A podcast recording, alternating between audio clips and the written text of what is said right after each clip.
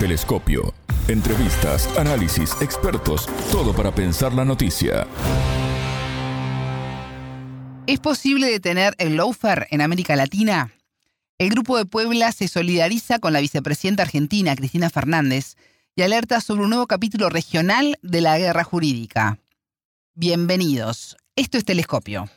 Es un gusto recibirlos. Junto a Marco Antonio Enrique Sominami, fundador y coordinador del Grupo de Puebla, analizamos este tema. Quédense con nosotros, somos Martín González y Alejandra Patrone, desde los estudios de Montevideo. En Telescopio te acercamos a los hechos más allá de las noticias. Ecuador, Bolivia, Brasil, Argentina son los países latinoamericanos que sufrieron casos similares en tiempos de elección presidencial, que terminaron con cuestionados procesos judiciales a los candidatos de izquierda, Rafael Correa en Ecuador, Evo Morales en Bolivia, Luis Ignacio Lula da Silva en Brasil y Cristina Fernández de Kirchner en Argentina. Los espacios democráticos se vieron afectados en los últimos años en la región por la aparición del lawfare que utiliza de manera abusiva o ilegal las instancias judiciales nacionales e internacionales para inhabilitar o provocar el repudio popular contra un oponente. En el caso de Argentina, la vicepresidenta Cristina Fernández denunció acoso mediático contra su hija, Florencia Kirchner, a pocos días de haber sido ella misma condenada por la justicia a seis años de prisión e inhabilitación permanente para ejercer cargos públicos por la causa vialidad. Este lunes 12 se realizó una marcha en defensa de las dos veces jefa de Estado en las inmediaciones del Centro Cultural Kirchner bajo la consigna Basta de mafia judicial. El Grupo de Puebla también se solidarizó con la vicepresidenta Cristina Fernández ante lo que consideró un vergonzoso ataque político vestido de fallo judicial. El Grupo de Puebla es un foro político y académico integrado por representantes de la izquierda política latinoamericana. Fundado el 12 de julio de 2019 en la ciudad mexicana de Puebla, su objetivo principal es articular ideas, modelos productivos, programas de desarrollo y políticas de Estado de carácter progresista. Está compuesto por presidentes, exmandatarios, referentes políticos y sociales y académicos de 16 países latinoamericanos, España y Portugal. El entrevistado. Marco Antonio Enríquez Ominami, fundador y coordinador del Grupo de Puebla. Bienvenido a Telescopio, ¿cómo estás? Es un gusto recibirte. El honor es mío. El Grupo de Puebla ya se ha manifestado ante el fallo contra la vicepresidenta argentina, Cristina Fernández de Kirchner, y han comunicado su apoyo y solidaridad. Eh, ¿Tú crees que desde tu experiencia política y sudamericana ves en este caso todos los ingredientes de un lawfare? Así es, por la, la siguiente razón. La secuencia siempre es la misma. Es primero un fiscal corrupto que decide a partir de un hecho puntual abrir una investigación le filtra una parte de la carpeta sesgada a un periodista, comienza una maquinaria de demolición de la reputación, pasamos después a la investigación formal, avanzamos ese proceso acusatorio, terminamos con un juicio. Y siempre se cumplen dos cosas en torno a un periodo electoral y nunca se garantiza el deber de imparcialidad, que es un deber que es fundante en el derecho, ¿no? El deber, no solamente el debido proceso en plazo razonable, sino de imparcialidad, de objetividad el caso más reconocible, el de Lula, en que el juez Moro, que condena a Lula a la cárcel, se vuelve ministro de Justicia de, Bolsonaro. O sea, siempre hay un ganador. Nunca es neutro, no es un hallazgo judicial. Nunca es neutro una investigación como esta. Tiene un motor, un beneficiario y un mecanismo. Y con Cristina Fernández no hay duda que hay un problema de imparcialidad. No solamente por los chats del lago escondido, que usted conocerá, sino por otro antecedente. Y ese es el problema. Y es en año electoral lo que hace compleja la respuesta es que nadie está por encubrir la corrupción. Por supuesto que debe investigarse, pero lo que no se puede es ser corrupto para investigar la corrupción. Eh, los fundamentos recién se van a conocer el 9 de marzo. De ahora más todas son especulaciones, no sabemos por qué la justicia tomó esta decisión final, por lo menos los pormenores. En base a lo que venís diciendo, ¿crees que esta arremetida contra Cristina Fernández de Kirchner es para sacarla del camino para las próximas elecciones en el año 2023? no califico intenciones, me mantengo en lo factual, los hechos. Ella es uno de los liderazgos más importantes de la Argentina, es evidentemente una opción electoral muy fuerte en Argentina, es el 2023 es un año electoral y un día de marzo del 2023 se leerán los fundamentos de una condena. Hechos. Los hay autoridades del poder persecutorio, del poder penal, que han expresado elocuentemente su rechazo al liderazgo de Cristina Fernández, que están en la causa y que han jugado algún rol en la causa. Eso no garantiza el deber de imparcialidad. No califico los hechos, son hechos. Estos son los hechos. Y lo que no ayuda es que hay otros hechos, que es el caso de Lula, Correa, Evo Morales y el yo mismo. Sí. Yo mismo viví exactamente lo mismo, ocho años. Comienza una investigación con un titular grandilocuente, lavado de activos, tráfico de influencia, coima, cohecho, y terminas en un juicio por infracción de tránsito. ¿Qué fue lo que me ocurrió a mí? Que lo terminé ganando, además. El problema es que fue presidente de la República mi adversario, entre medio. Y adivina quién es el fiscal que me puso en esto. El marido de la ministra de Justicia, el presidente. Adivina quién es el abogado del presidente Piñera, el fiscal que me puso a mí en los juicios. ¿Quién fue nombrado en Washington? El fiscal y su mujer. ¿Sabes lo que te quiero decir? Es que son hechos. Hechos, no son interpretaciones, hechos.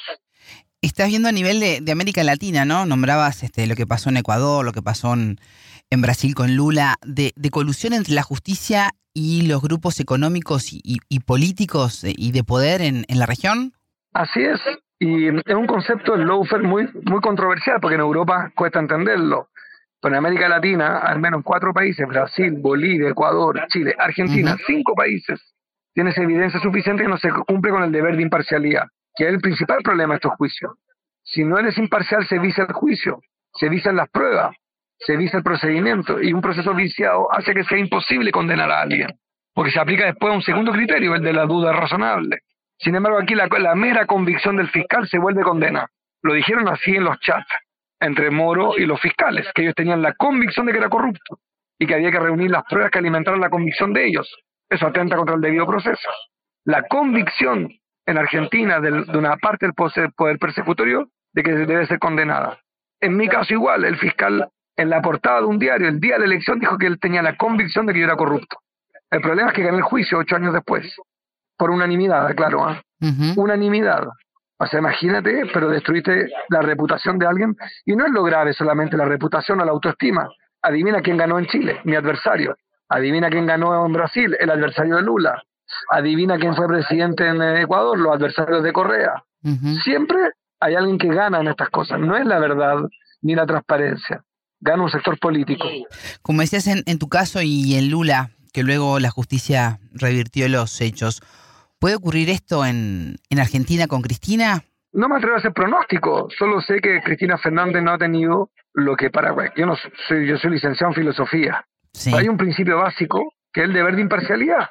Eso vicia cualquier proceso. Ahora, yo no voy a ser comentarista del sistema penal argentino, pero hechos, soy factual y el Grupo de Puebla es factual. Tenemos un problema de intervención del Poder Judicial con intereses políticos.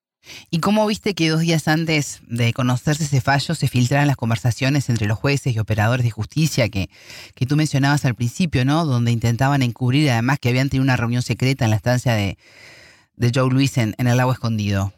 Miren, los chats son igual de obscenos que los de Moro con los fiscales, como los mails de mis fiscales, en que discriminan con sesgo a quien llevará a juicio y se, se, coordinan para acomodar las pruebas y expresan animadversión respecto del acusado.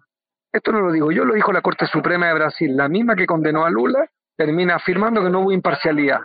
No podría perfectamente ocurrir lo mismo en Argentina pero el problema es que entre medio afectaste la democracia y me parece a mí que este es el otro ángulo del problema.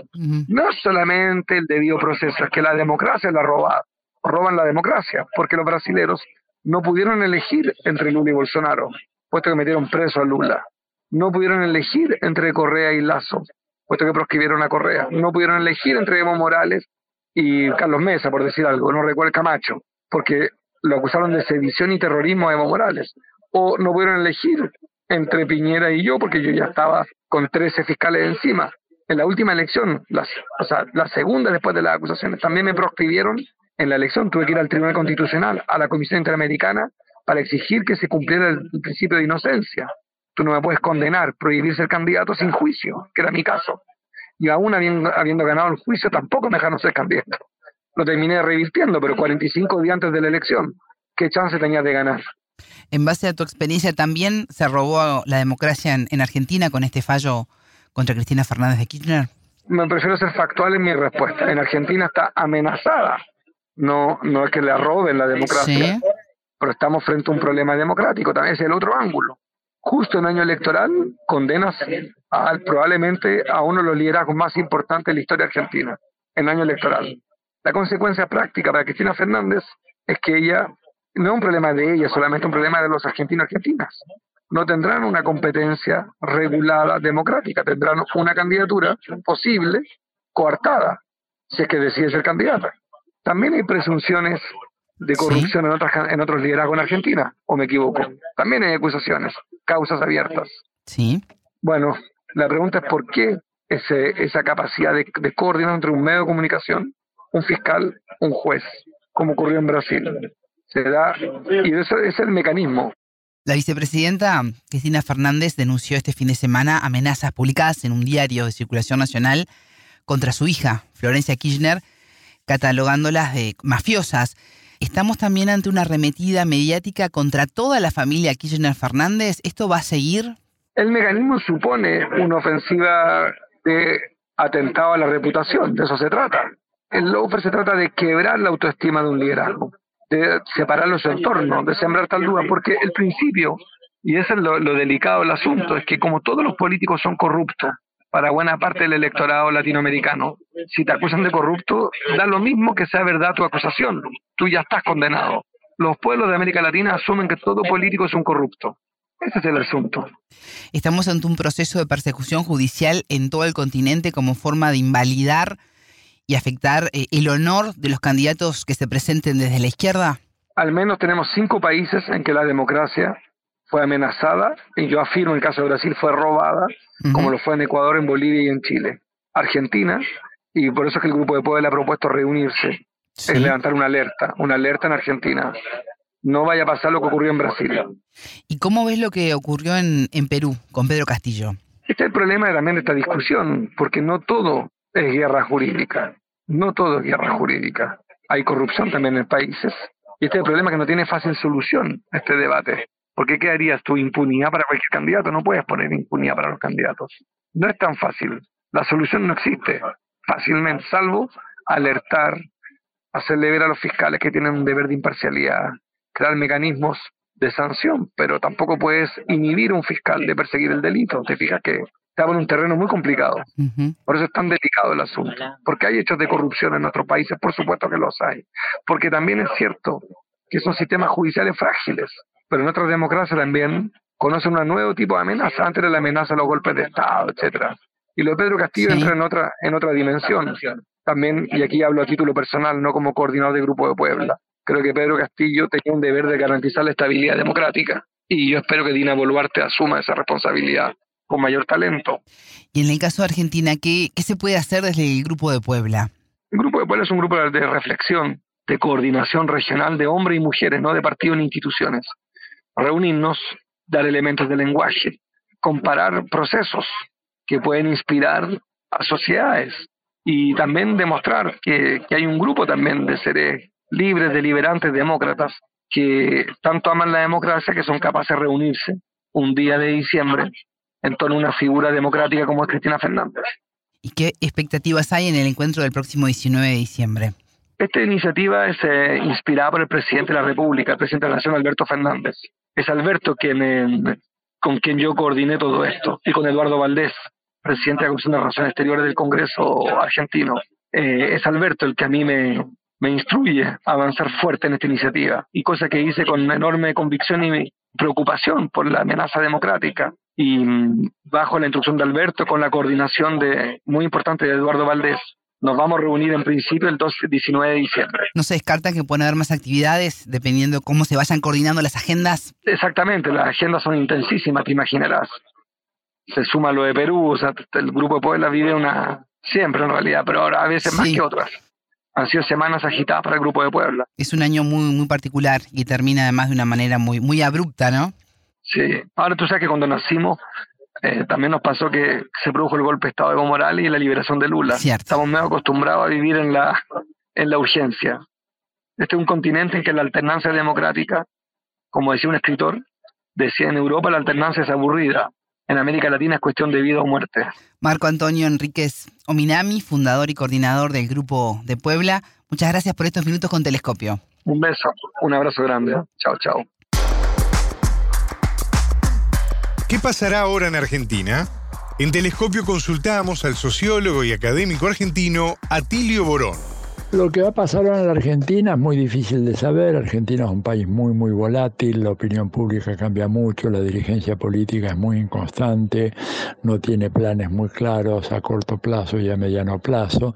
Yo personalmente creo que esto solamente se resuelve si hay una consulta popular no vinculante, que es una atribución que tiene el Poder Ejecutivo Nacional, pero que el presidente Alberto Fernández se resiste a aplicar, haciendo una consulta preguntándole a la opinión pública si es necesario una reestructuración del Poder Judicial, una recalificación de los jueces, declarar en disponibilidad a toda la justicia federal y a la Corte Suprema, que además le falta un miembro, estamos funcionando con cuatro miembros cuando la Constitución dice que son cinco, si es que los jueces y fiscales y los magistrados superiores del Poder Judicial deben pagar impuestos a las ganancias, que en este momento no lo pagan, y si deben rendir exámenes periódicos de competencia, como se hace en otros países. Si Alberto Fernández hace esa convocatoria, ¿verdad?